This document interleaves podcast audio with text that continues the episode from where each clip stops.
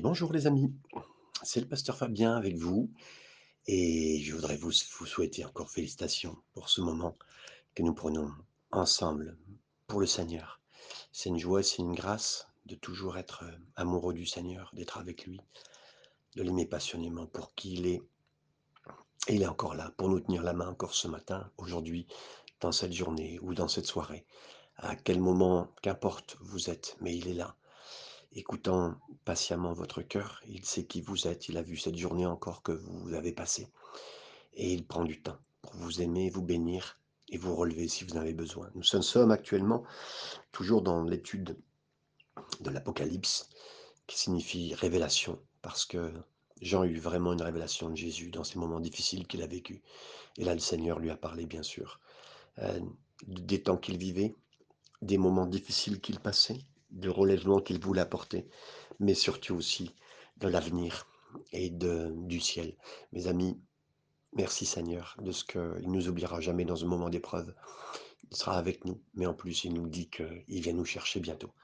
Alors quel euh, passage heureux nous sommes. Nous sommes maintenant dans le chapitre 3, verset 7. Ce passage où il est dit, écrit à l'ange de Philadelphie, écrit à l'ange de Philadelphie. Ici, on arrive maintenant dans le moment de l'histoire où nous voyons, après ce moment d'agitation, de, confession, euh, entre guillemets, de confession, dans laquelle euh, les croyants étaient dans le protestantisme réformé, entre guillemets, euh, qui s'est mort, qui était mort et qui s'éloignait de l'évangile, on arrive à la suite. Deux livres se trouvaient dans une boutique londonienne d'un jeune cordonnier. Euh, quand je dis bibliothèque, je veux dire de, ce petit meuble qu'il avait dans, ses affaires à lui. Il y avait une vieille, vieille Bible usée et un journal du capitaine Cook. Et au fil des jours, ce cordonnier a perdu, a perdu tout intérêt de travailler pour les semelles, pour réparer les chaussures, sachant plus quoi faire. Et il s'est soucié davantage de l'âme des gens et de l'âme des gens, mais dans les régions lointaines. Cette passion qui l'animait était si profonde que le 31 mai 1793, il est entré dans une petite église, petite église protestante qu'il fréquentait. Et il leur a dit, est-ce que je peux partager avec vous, s'il vous plaît? M'autorisez-vous à lire une parole pour lire? Et les gens lui ont dit, oui, bien sûr. Et là, il a pris Ésaïe chapitre 54, versets 2 et 3. Et il a dit, dans ce passage, qu'il parle que nous devions allonger les cordes de notre tente, allonger la tente elle-même euh, et les pieux qu'on doit avancer. Il a prêché avec passion et il a dit, voilà, on doit allonger les cordes, on doit renforcer les enjeux de l'évangile, on doit inclure d'autres personnes qui n'ont jamais entendu parler. Et je veux y aller. Et il a dit, il a dit, il leur a dit à ces gens-là, bien sûr, envoyez-moi en Inde. Les gens ont rigolé de cette requête un peu particulière à cette, euh, qu'il a faite à cette congrégation, à cette église, parce que ce n'était pas quelque chose d'habituel. Et l'église, bien sûr, souriait, mais après tout, ça faisait mille ans que personne n'avait lancé quoi que ce soit comme entreprise missionnaire à l'étranger. Et à leur surprise, à la surprise même générale, ça n'a pas empêché cette, euh, cette Église de créer cette entreprise missionnaire à l'étranger. Et en plus, ils ont envoyé cet homme qui s'appelait William Carey. Il est parti effectivement en Inde. Au cours de ces dix premières années, euh, il s'est mis à parler couramment euh, douze langues. L'une de ses œuvres, la Bible euh, traduite en, sanskrit est encore utilisée à ce jour. Et donc William Carré est rentré dans, dans l'histoire comme le père, le père des missions, le père des, missionnaires actuels. Euh, et l'histoire le reconnaît comme le mouvement missionnaire, comme, comme, le créateur du mouvement missionnaire moderne. Alors que l'Église s'est soudainement réveillée de sa léthargie, William Carré a donné un exemple que même s'il n'était pas nécessairement qualifié doué ou quelqu'un de très spécial ou de fort ou de trop reconnu, il a été utilisé par le royaume de Dieu. Merci Seigneur. Et Dieu cherche, c'est vrai, simplement des hommes et des femmes qui sont prêts à partir, à aller là où le Seigneur leur demande. L'église de Philadelphie parle de cet âge, de l'histoire de l'église qui commence dans les années 1800. Et c'est à travers des hommes comme William Carey qui a été mis en Inde, euh, comme Hudson Taylor qui est parti en Chine. Et vous voyez aujourd'hui l'église chinoise telle qu'elle est. Euh, euh, je ne sais pas si on évalue aujourd'hui entre 50 à 80 millions, tellement on n'a pas vraiment les chiffres. Hein, ils sont obligés de se cacher, mais 50 à 80 millions de chrétiens en Chine en ce moment. Dwight Moody aux États-Unis, qui a amené aussi un réveil puissant. Charles Spurgeon à Londres. L'évangélisation avait lieu et en plus des missionnaires étaient envoyés. Ça, c'était la puissance de Dieu. Ça, c'est la puissance de Dieu, telle que c'était fait à ce moment-là. Et mes amis, donc des choses se sont passées. Donc la lettre à Philadelphia est l'une de ces deux lettres sur les sept hein, dans lesquelles Jésus n'a rien d'essentiel à dire, si ce n'est qu'il voit leur cœur, il voit leurs œuvres. Pourquoi, à votre avis? C'est peut-être parce que Philadelphia parle euh, du fait qu'ils étaient impliqués dans l'évangélisation. Quand on évangélise, les amis, c'est là où le Seigneur. Et ils aimaient les perdus, cette église-là. Et l'amour, pour la parole de Dieu dans, dans 1 Pierre, l'amour couvre une multitude de fautes. Et il y a plusieurs mots grecs pour, pour l'amour. Il y a eros, c'est le, euh, le terme aimer, mais d'une façon érotique, euh, sensuelle. Ça, c'est l'amour de cette façon-là. Il y a le terme philéo, et là, c'est l'amour fraternel, c'est ce mot-là qu'on aura dans cette euh, église, Philadelphia, l'amour des frères. Et puis, euh, il y a agapé, et là, c'est l'amour de Dieu, c'est l'amour, entre guillemets, euh, qui vient du ciel, c'est cet amour-là. Et la, la, ville de Philadelphie a été fondée en 189 avant Jésus-Christ par un homme nommé Eumanès II. Et quand il est mort, lui a succédé son jeune frère, euh, Attalus II, qui a nommé euh, beaucoup de bâtiments euh, avec le nom de son, plus vieux frère qui était décédé. Il a mis sur des pièces l'image de son frère. Il parlait de son frère constamment. Et à cause de cela, les gens ont appelé cette ville, parce qu'il en était un petit peu le, le, chef, le responsable, le leader, et ils ont appelé cette ville Philéo Delphia, qui, dans, euh, dans le terme grec, signifie l'amour fraternel, l'amour du frère. Et là, mes amis, oui, c'est pas une coïncidence dans les Écritures qu'on trouve ça. Et je crois que c'est vrai que tout livre dans la parole de Dieu est inspiré, que tout chapitre euh, de, des livres est inspiré. Je crois que tout verset et que tout chapitre est inspiré, que toute parole, que tout mot est inspiré, que tout verset est inspiré, que toute lettre est vraiment inspirée dans la parole de Dieu. Et même, en fait, les rabbins croient que les espaces entre les, les lettres ou entre les mots sont inspirés du Seigneur. Mes amis, ce n'est pas surprenant que Philadelphie, Philadelphia, la ville de l'amour fraternel, c'est le centre. Et le centre, pour nous, c'est l'évangélisation. Alors, on, on croit cela, mes amis. Verset 7, la suite. Donc, euh, écrit à l'ange de l'église de Philadelphie, Voici ce que dit le saint, le véritable, qui a, la clé de David. Euh, ici, dans le chapitre, au chapitre 1, on a lu que Jésus détient les clés de l'enfer et de la mort, chapitre 1er, verset 18. Et à cette église missionnaire, il dit qu'elle détient une clé supplémentaire, la clé de David.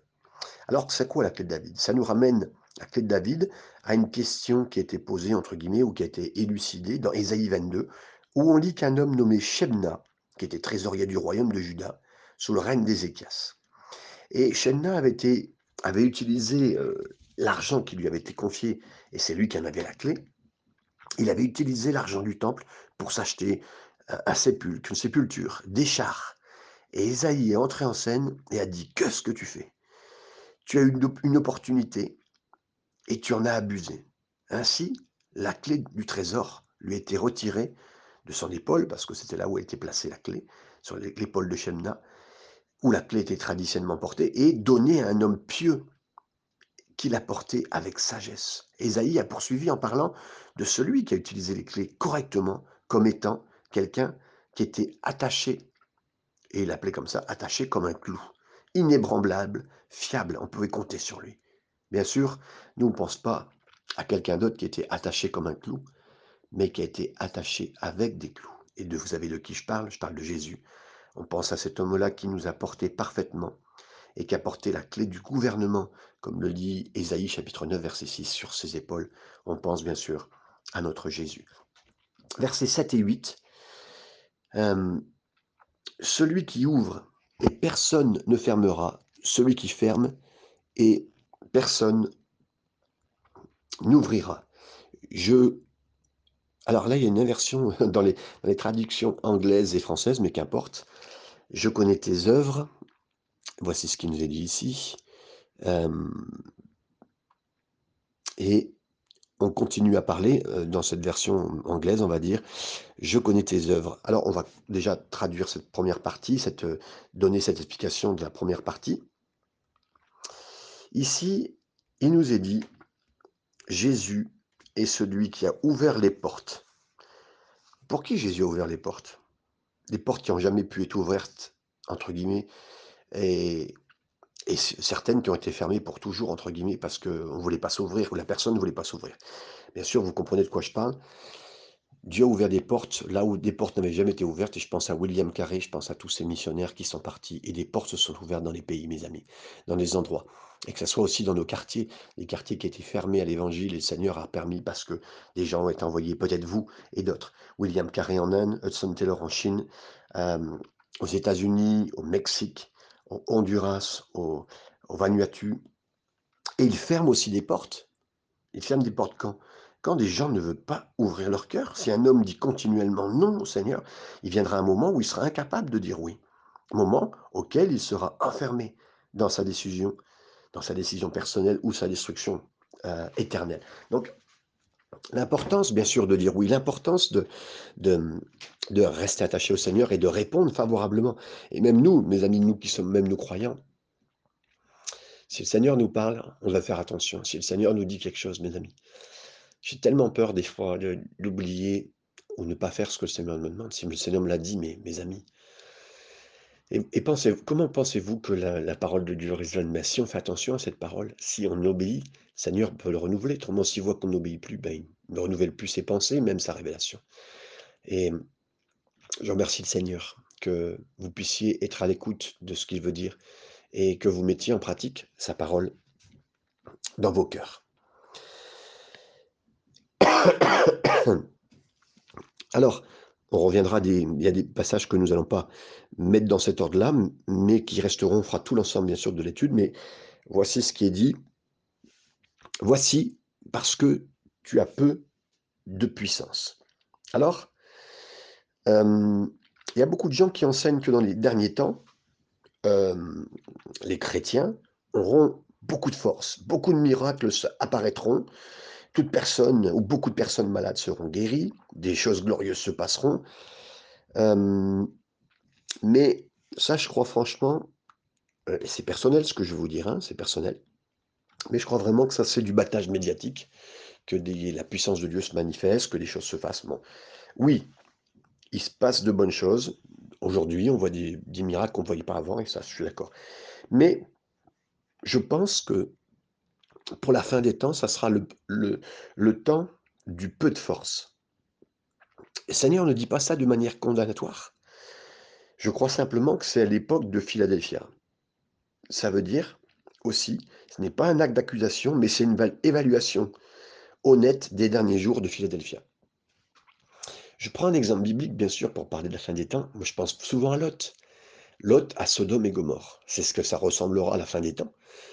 Et Lot était là, mais euh, les gens étaient tellement pris dans leur péché de vouloir euh, coucher les uns avec les autres, des saletés, euh, impliquantes, les uns pour les autres, l'homosexualité grandissante. Bah, vous connaissez les termes, d'où ça vient, hein, de Sodome et Gomorre, de ce que ça, la pratique qui était faite. Et quand même les anges sont venus, ils ont voulu le voir, mais pour les connaître, pour coucher avec eux.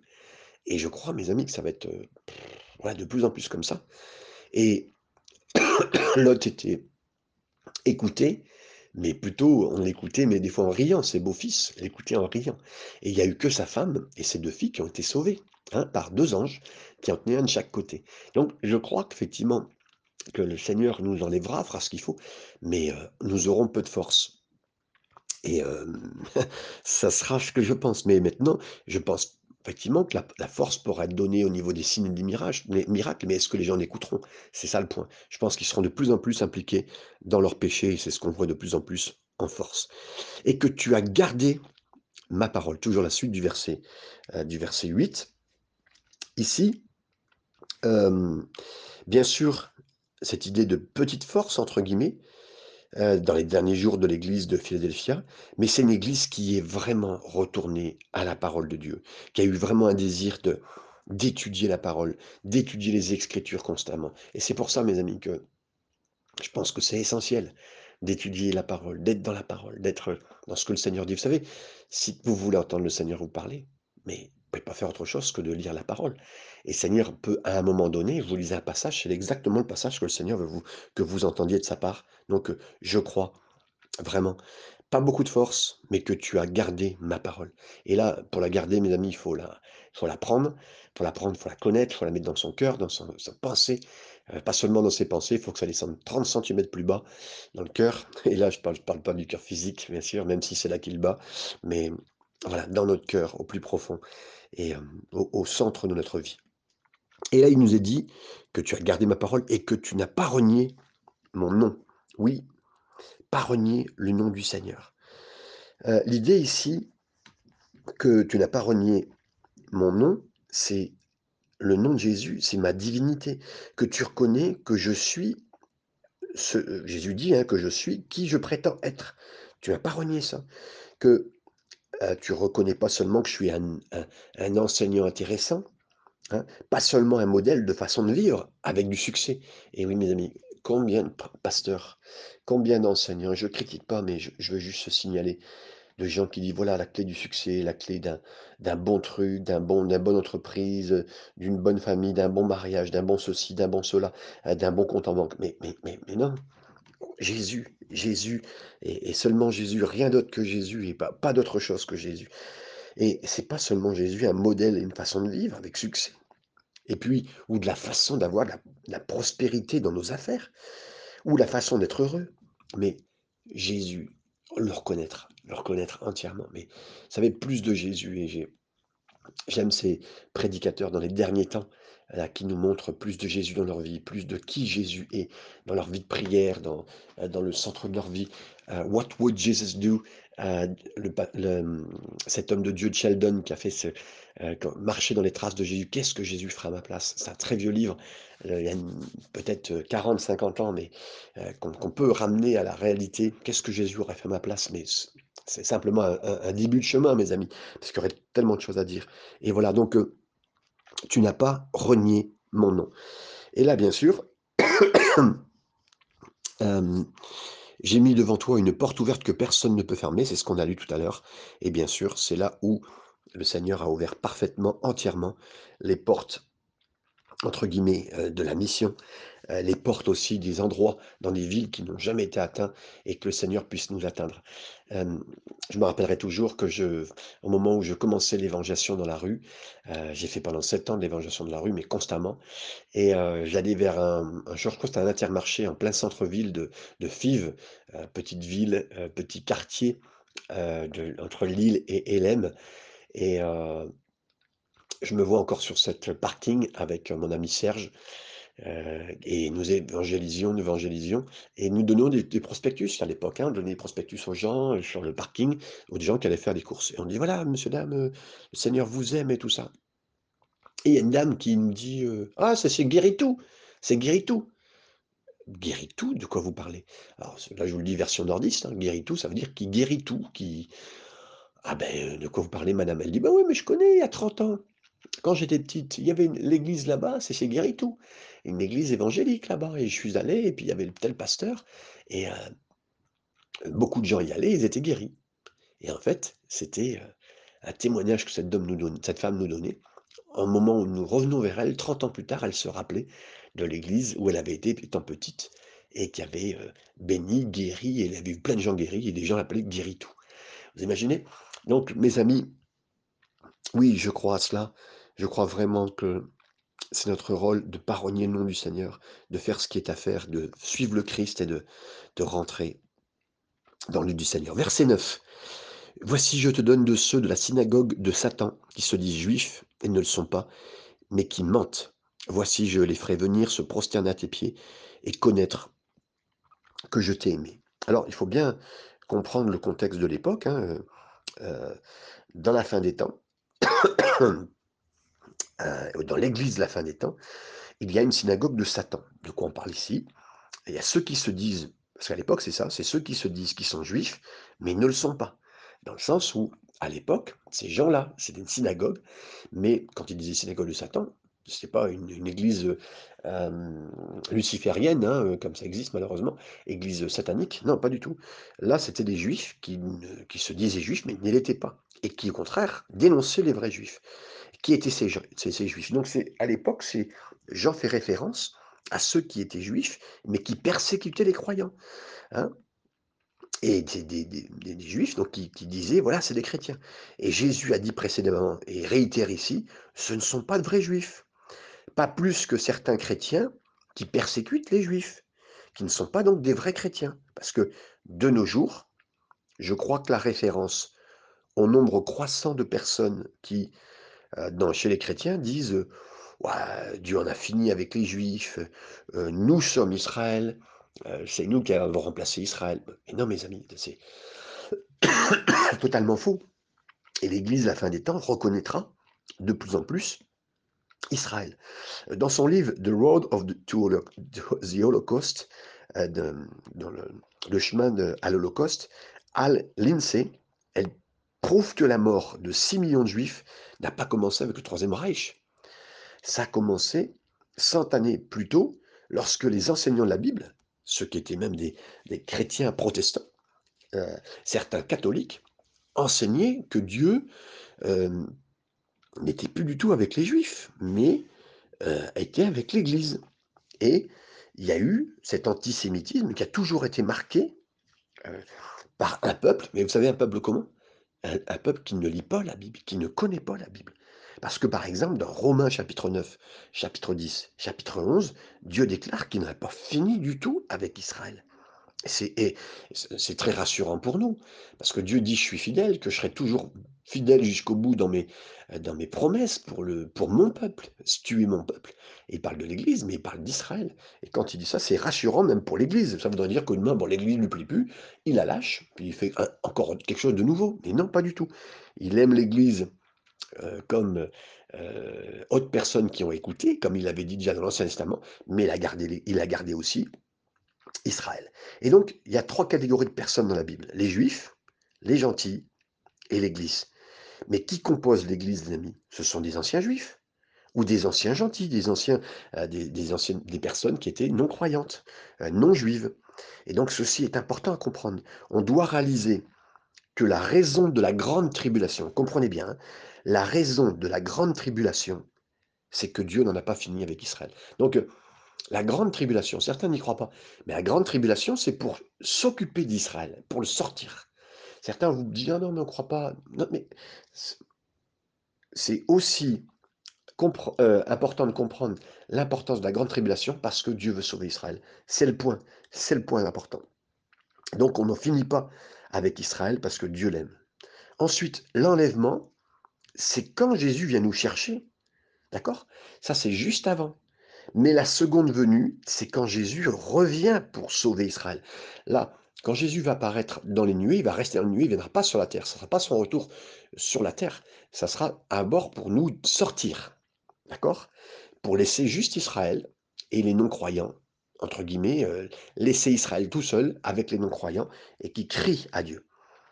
Mais que Dieu nous aide à jamais perdre notre compréhension de l'importance d'Israël. Et ça, bien sûr, c'est essentiel. Verset 10, la première partie. Parce que tu as gardé la parole de la persévérance en moi. Alors, c'est le mot persévérance, mais ça peut être le mot patience plutôt en grec. Hem et là aussi, qu'est-ce que le mot qu'est-ce que la parole de sa patience? Dans 2 Thessaloniciens, chapitre 3, verset 5, on nous dit que Dieu nous a établis dans la patience d'attendre Jésus. Je le signale parce que l'église de Philadelphie est l'église qui s'intéresse au retour de Jésus, aux prophéties bibliques, d'accord? Bien au cours des deux derniers siècles, euh, pardon, bien qu'au cours des deux premiers siècles de, de la naissance de l'Église, on parlait du retour de Jésus, c'était un thème central, l'enlèvement de l'Église, c'était un thème central, la prédication de l'Écriture, les prophéties bibliques se sont perdues au fur et à mesure. Et vous savez pourquoi?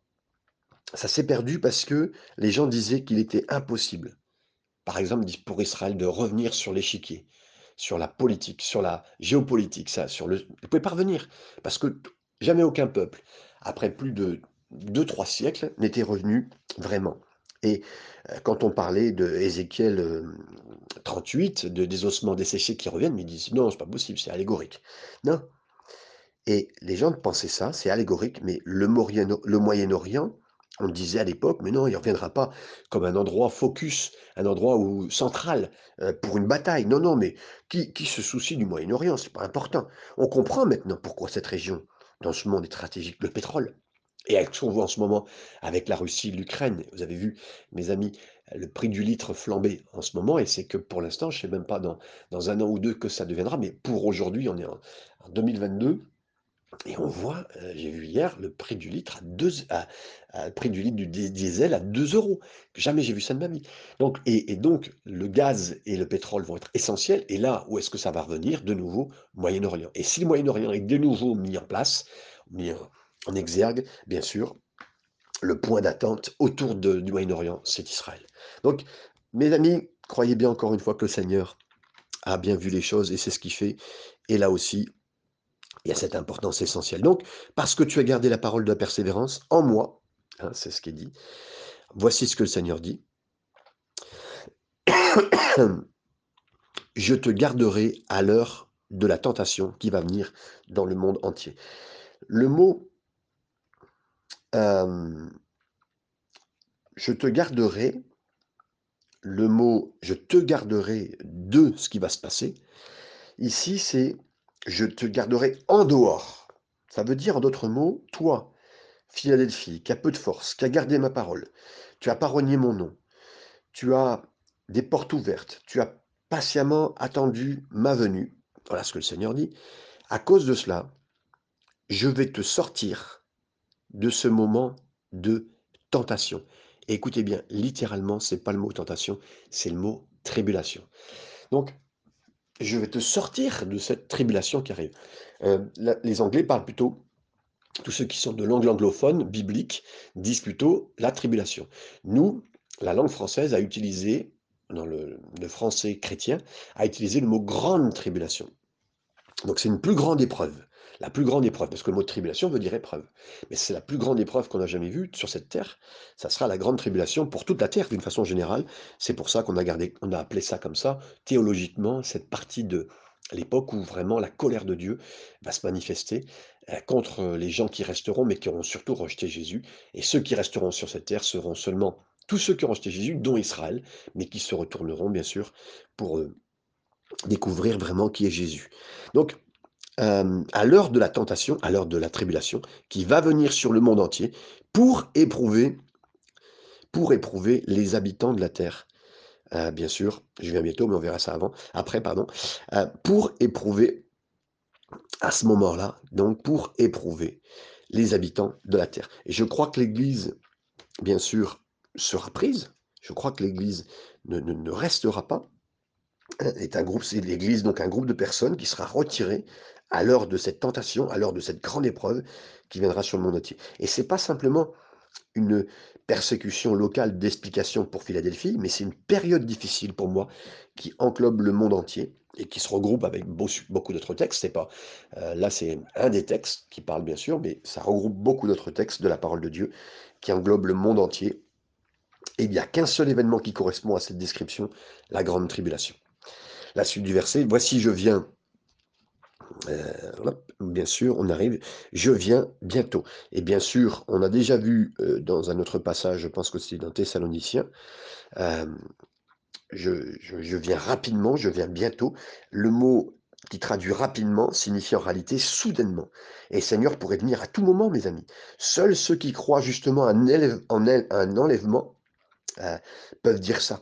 Un enlèvement des chrétiens, ça vient je soudainement et là, les les chrétiens seront enlevés de toute façon quand les chrétiens auront été enlevés, c'est énorme, le nombre de chrétiens qui aura été, heu, il y aura suffisamment de, hem, comment dire? Il y aura suffisamment de lumière sur cette terre, fait par le mal, pour que les gens oublient que les chrétiens ont été enlevés, hein. Je peux vous assurer que le le diable saura faire suffisamment ouvrir des spots, des lumières, heu, de la télé, des informations, des choses, pour faire retourner en sa faveur et les gens ne sauront peut-être même pas, que c'est les chrétiens, enfin peut-être qu'ils se souviendront que c'est les chrétiens, parce qu'ils feront peut-être, les idées ou heu, les unies les unes après les autres, mais ils sauront facilement faire du fake, hein. Ça veut dire, heu, de toute façon, là, mes amis, on n'a pas la vraie information. Je ne sais pas si vous en êtes conscients.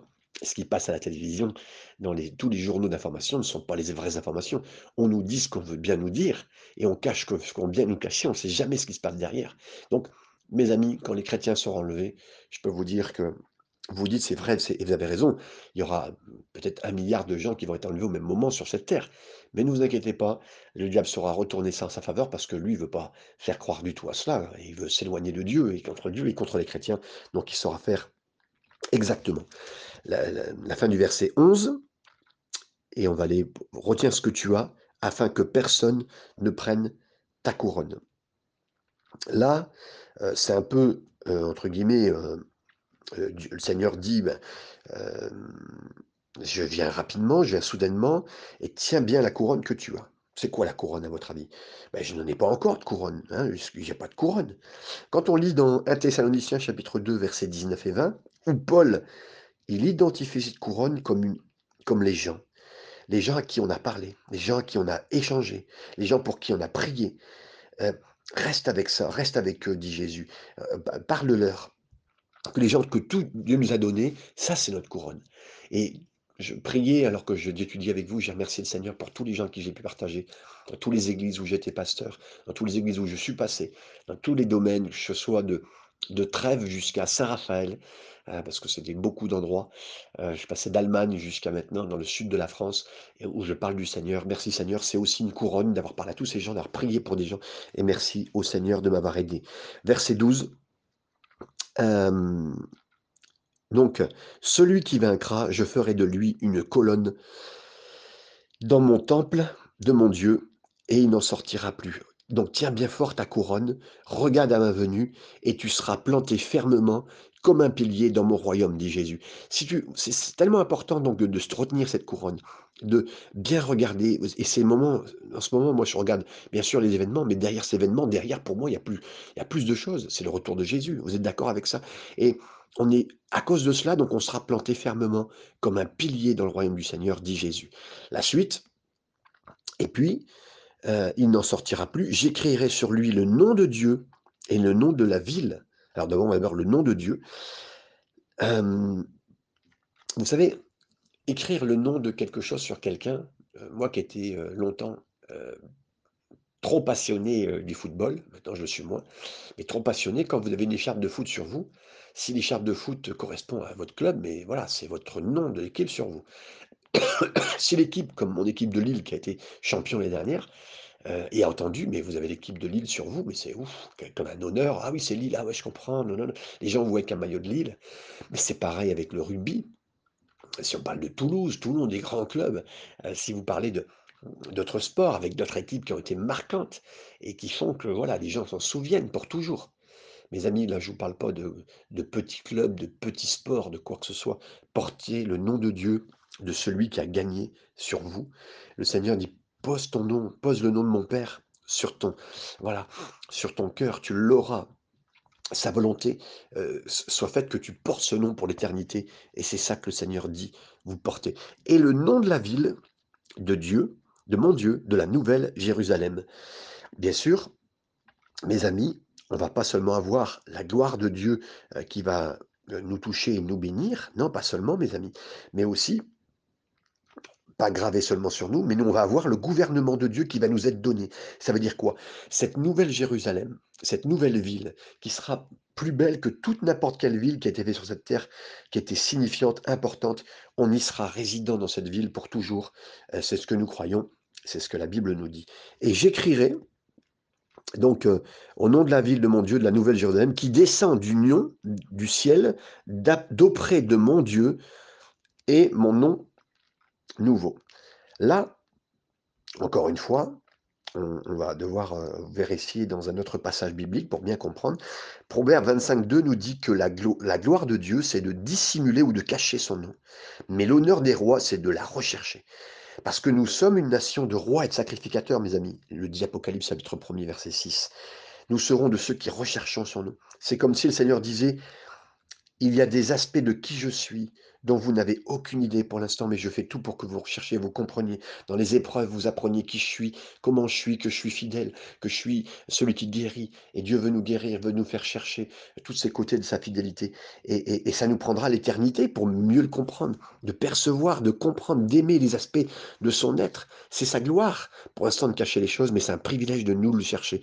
Et là, on, va, on, l'a découvert certains points sur, le, sur la terre, mais dans le ciel, on arrivera au ciel, on sera vraiment l'épouse de Christ. L'épouse de Christ. Vous savez, malheureusement, des fois, euh, dans un couple, c'est pas du tout une critique ou une constatation, mais c'est une réalité. Bah, l'épouse, elle voit que son mari, avec les années, bon, bah, elle connaît ses points faibles, et là, elle les voit de plus en plus, elle les voit de plus en plus. Chérie, arrête de faire ça. Elle le dit gentiment, en privé, en public, mais voilà. Et elle est un peu plus déçue des défauts qui sont évidents avec les années, mais en plus, quand on vieillit, ça peut se voir encore plus. C'est pas du tout le cas du Seigneur, contrairement à notre relation sur la terre. Au contraire, nous, son épouse, nous verrons, nous, notre époux, de plus en plus beau, avec de plus en plus d'extase, d'extase, d'amour, de reconnaissance, de dire Waouh, Jésus, quel est Jésus pour nous? Un plaisir de plus en plus fort qu'on va exploser les, coins et les recoins de qui il est et de Jésus, de notre Père, pour toute l'éternité. Et je finis bien sûr avec la fin du verset et le 13. Que celui qui a des oreilles entende ce que l'Esprit dit aux églises, et on aura vu bien sûr cette église entière de Philadelphie. Oui, l'amour fraternel, l'amour des frères, l'amour des sœurs, l'évangélisation, le fait de sortir, de parler, au bout de notre rue, à notre voisin de palier, de parler du Seigneur, à des gens qui ne nous écoutent pas, mais qui on parle petit à petit, comme euh, on les arrose d'un petit filet d'eau, comme d'autres, on peut y aller au karcher, entre guillemets, dans certains pays, à l'étranger, en mission. Mais la persévérance de cela sont toutes les caractéristiques de cette église de Philadelphie. C'est nous. C'est ce qui peut être le mieux utilisé par illustrer. Saint François d'Assise disait Témoignez partout où vous allez, c'est absolument nécessaire, et utiliser les mots s'il le faut. Quand il disait ça, il voulait dire en fait aimer les gens. Et puis s'il faut, ben, parlez-leur, parce qu'en fait, la première chose que Dieu nous demande, c'est de les aimer. Et à un moment, on leur parlera. Que le Seigneur vous bénisse dans cette journée et soyez bénis avec cette belle église de Philadelphie. Amen.